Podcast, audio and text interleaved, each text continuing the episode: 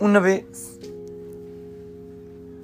llegó una persona mayor con Rav Moshe Feinstein. Llegó con él a su casa. Y le dice, Jajam, yo necesito por favor hablar, hablar con usted, pero a solas.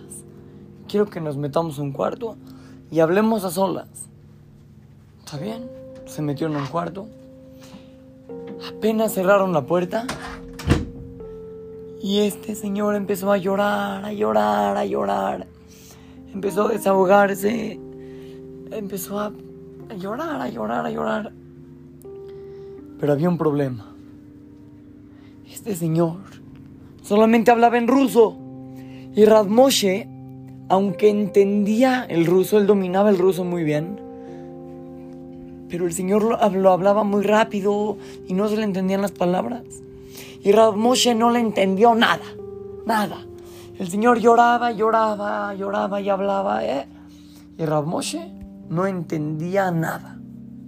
Lo único que él llegó a entender fue que este Señor decía varias veces, tengo miedo, y no entendía nada, y tengo miedo, y otras decía cosas que no se entendían, pero tengo miedo.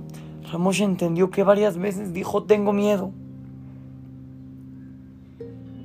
Ramoshe por su parte.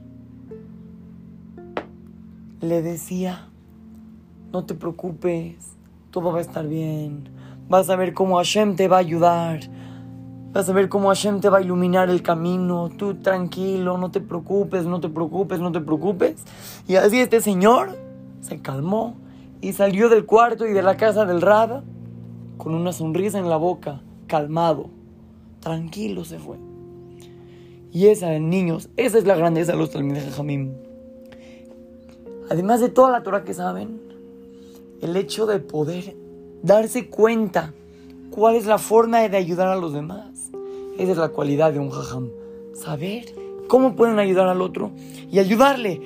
Cualquiera de nosotros, ¿qué le hubiera dicho este señor? Discúlpeme, pero no le entiendo. Hable más lento. O hábleme en inglés. O no sé.